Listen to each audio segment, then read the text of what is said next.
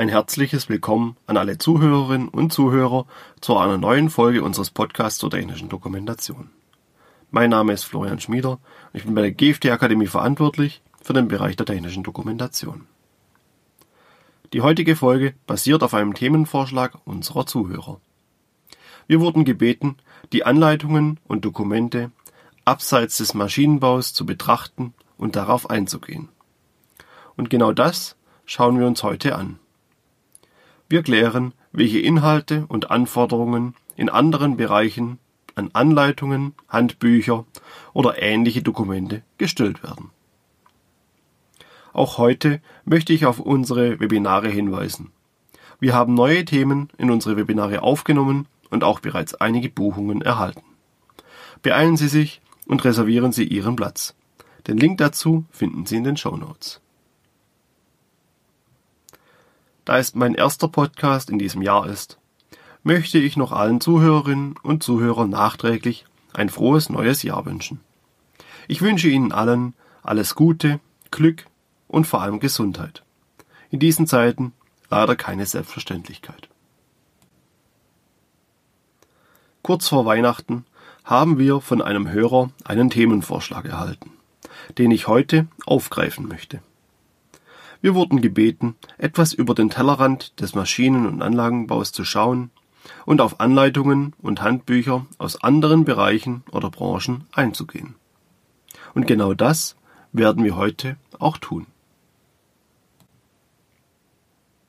Bevor wir jedoch die Anleitung in anderen Bereichen betrachten können, müssen wir zunächst betrachten, woher das Thema denn eigentlich kommt und wieso es Anleitungen gibt. Denn auch die Anleitungen im Maschinen- und Anlagenbau haben denselben Ursprung oder Hintergrund wie alle anderen. Das Ziel einer jeden Anleitung ist es, dem Leser Informationen zu dem Produkt zu geben, zu dem die Anleitung gehört. Denn häufig sind Produkte nicht selbstverständlich und der Umgang mit diesen muss erlernt werden. Einige Produkte sind außerdem für den Benutzer oder unbeteiligte Dritte gefährlich. Über diese Gefahren muss der Verwender ebenfalls informiert werden, nur so kann er sich und andere schützen. Ein wunderbares, sogar zeitloses Beispiel ist hier eine einfache Holzverlagst. Sie wird zum Fällen und Verarbeiten von Bäumen verwendet. Aber gleichzeitig ist sie gefährlich und kann sogar als Waffe verwendet werden. Der Nutzer der Axt muss also im Umgang mit der Axt unterrichtet oder angeleitet werden. Früher geschah dies durch einen entsprechenden Lehrmeister oder Ausbilder. Im modernen Zeitalter und im Zuge der Industrialisierung wuchs die Anzahl an Produkten um ein Vielfaches, es gab zu wenig Lehrmeister. Die Informationen zur Verwendung musste anders weitergegeben werden und die schriftliche Anleitung entstand. Oder zumindest so, stelle ich mir die Historie und den Ursprung der schriftlichen Anleitung vor. Denn leider konnte ich hierzu keine belegbaren Informationen finden. Sollten Sie hierzu Informationen haben, würde ich mich darüber sehr freuen. Schreiben Sie mir einfach dazu eine E-Mail. Kommen wir daher zu belegbaren Informationen. Wie Sie sicherlich wissen, ist die Gesundheit ein hohes Gut, auch in unserer Rechtsprechung.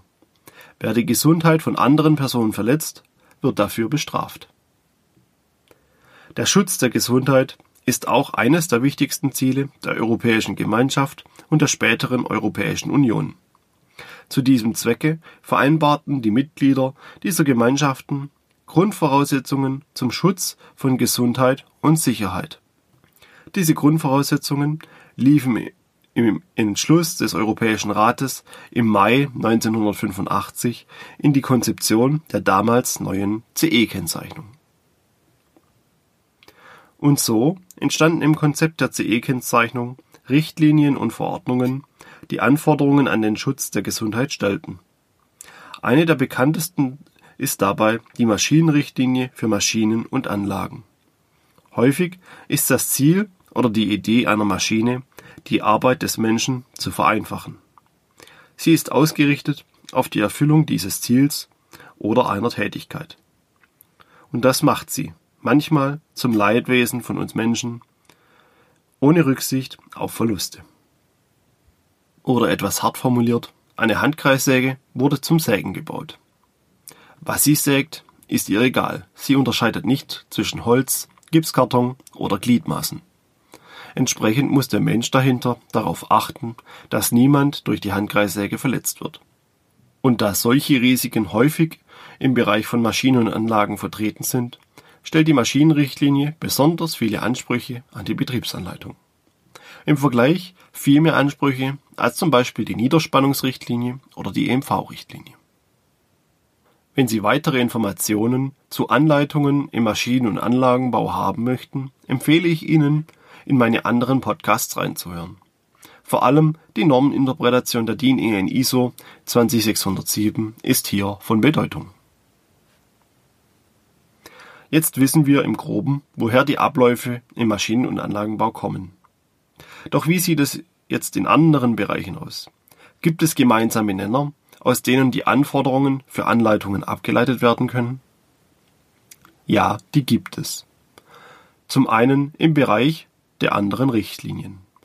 Fällt ein Produkt unter die Niederspannungsrichtlinie, sollte man sich vor der Erstellung einer Anleitung die Anforderungen dieser Richtlinie anschauen. Dasselbe gilt für alle anderen CE-Richtlinien, zum Beispiel auch für die Spielzeuggeräte-Richtlinie. Und wenn man unter keine Richtlinie fällt, kann man dann auf eine Anleitung verzichten? Leider nein. Denn sollte ein Produkt unter keine der CE-Richtlinien fallen, greift das Produktsicherheitsgesetz. Und auch dieses fordert eine Anleitung zum Produkt, damit dieses gefahrlos vom Benutzer verwendet werden kann. Sprich, eine Anleitung ist immer aus gesetzlicher Sicht gefordert. Doch genau hier fangen für viele nun die Probleme erst richtig an. Denn viele Richtlinien oder auch das Produktsicherheitsgesetz fordern eine Anleitung, damit der Nutzer Gefahren erkennen und vermeiden kann. Und das war's dann auch schon wieder. Selten bekommt der Leser mehr Informationen, vor allem nicht, welche Inhalte in der Anleitung abgebildet werden müssen und welche nicht. Abhilfe bringen bekannterweise die Normen, denn sie definieren diese ungenauen Informationen für ihre jeweiligen Bereiche und Branchen aus. Gibt es also Normen für Anleitungen und Produkte, die zum Beispiel unter die Niederspannungsrichtlinie fallen? Und wie sieht es bei anderen Richtlinien aus? Nun, die Antwort ist eine altbekannte, denn ich formuliere sie gefühlt in jedem Podcast. Zunächst aber eine Klarstellung. Es gibt keine Norm für jede einzelne der Richtlinien. Aber es gibt eine horizontale Norm für alle Arten von Produkten. Von der Farbdose bis zur komplexen Industrieanlage. Die IEC IEEE 82079-1 von 2019 mit dem Titel Erstellen von Nutzungsinformationen. Sprich jeder Redakteur, der die Aufgabe hat, eine Betriebsanleitung oder andere Arten von Benutzerinformationen zu erstellen, sollte sich mit dieser Norm auseinandersetzen. Denn nur mit ihr können Dokumente erstellt werden, die die rechtlichen Ansprüche der Märkte und die Ansprüche der Benutzer erfüllen. Und die Erfüllung der Ansprüche der Benutzer erwähne ich hier vor allem deshalb, weil diese nicht leicht zu erfüllen sind. Wie oft hatten Sie schon eine Anleitung in der Hand, weil Sie ein Problem mit Ihrem Receiver, Smart TV oder Küchengerät hatten? Und wie häufig haben Sie diese dann frustriert in die Ecke geworfen, weil Sie die gewünschte Information nicht gefunden haben? Das Erstellen von Benutzerinformationen kann eine Herausforderung sein. Entsprechend empfehlenswert sind Weiterbildungen, Schulungen und die Unterstützung von Experten. Auch ein Blick eines erfahrenen Fachmanns kann Schwachstellen der Dokumentation aufzeigen, die vorher verborgen geblieben sind. Zusammen mit der Norm führt dies zu einer sehr guten Anleitung. Auf die Inhalte der Norm selbst werde ich in dieser Folge jedoch nicht eingehen. Diese sind sehr umfangreich, wir widmen der Norm daher eine oder mehrere eigene Folgen. Gehen wir nun weg von der Benutzerinformation. Denn es gibt auch noch andere Bereiche und artverwandte Dokumente, wo die IEC IEEE 82079-1 nicht angewendet wird. Denn die IEC IEEE 82079-1 bezieht die Struktur der Informationen auf den Lebenszyklus des Produktes. Jedoch hat nicht jedes Produkt einen Lebenszyklus. Gerade bei digitalen Produkten, wie zum Beispiel Software, führt dies zu den Grenzen der Anwendbarkeit der Norm. Dafür gibt es gerade im Bereich Software dann weitere Normen, die Informationen zur Thematik aufarbeiten. Dort spricht man nicht von Benutzerinformationen oder Betriebsanleitungen, sondern von Handbüchern. Auf die Thematik und Inhalte dieser Normen werde ich hier nun aber auch nicht eingehen. Mein Kollege, Herr Florian Seckinger, hat hierzu eine ganze Podcast-Reihe mit Frau Sissi Gloß veröffentlicht. Sollten Sie also im Bereich Software unterwegs sein, schauen Sie in die Podcast-Reihe. Den Link packe ich in die Show Notes. Neben Software und Produkten mit Lebenszyklus gibt es noch andere Produkte, die Informationen benötigen, aber in keine der bisher genannten Gattungen fallen. Wie geht man dort damit um? Nun, meines Wissens nach gibt es dort keine Normen oder Regelwerke, die den Inhalt der Benutzerinformation vertiefen und beschreiben. Entsprechend sind dort die Redakteure sich selbst überlassen. Wie geht man in solchen Situationen mit der Anforderung des Gesetzgebers um? Wäre ich an dieser Stelle, würde ich pragmatisch vorgehen. Denn auch wenn die IEC IEEE 82079-1 vermutlich nicht auf die Produkte anwendbar ist, bietet sie dennoch Lösungsansätze dafür an. Auch dieser Ansatz ist etwas, was ich in vielen meiner Folgen immer wieder erwähne. Die Zielgruppenanalyse. Denn mit der Zielgruppenanalyse definieren wir die Empfänger des Produktes und deren Informationsbedarf. Sprich, nach der Zielgruppenanalyse kennen wir die Benutzer unseres Produktes. Entsprechend können wir ihren Informationsbedarf ermitteln und diese Information in der Anleitung oder Benutzerinformation abbilden. Da das Ganze bisher sehr theoretisch ist, versuche ich mich an zwei Beispielen aus verschiedenen Bereichen. Mein erstes Beispiel bezieht sich auf einen Router, wie man ihn von den verschiedenen Internetanbietern zur Verfügung gestellt bekommt. Der Endbenutzer möchte Internet. Ganz einfach. Die Anwendung der Lebensphasen ist bei dieser Produktart bedingt möglich. Daran könnte man sich als Redakteur also entlanghangeln. Es gibt jedoch keinen Transport, es gibt keine Bedienung oder auch keine Entsorgung. Diese Kapitel entfallen also. Hingegen haben wir ein Kapitel in Betriebnahme. Denn genau das möchte der Benutzer schließlich tun. Er möchte Internet. Also muss dem Nutzer das Vorgehen dazu erläutert werden.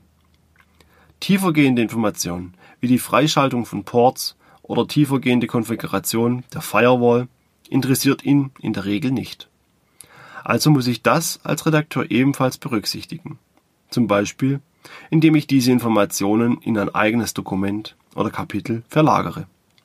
So entsteht dann eine Anleitung, mit der der Benutzer den Router in Betrieb nimmt inklusive der benötigten Informationen zur Sicherheit und Restgefahren.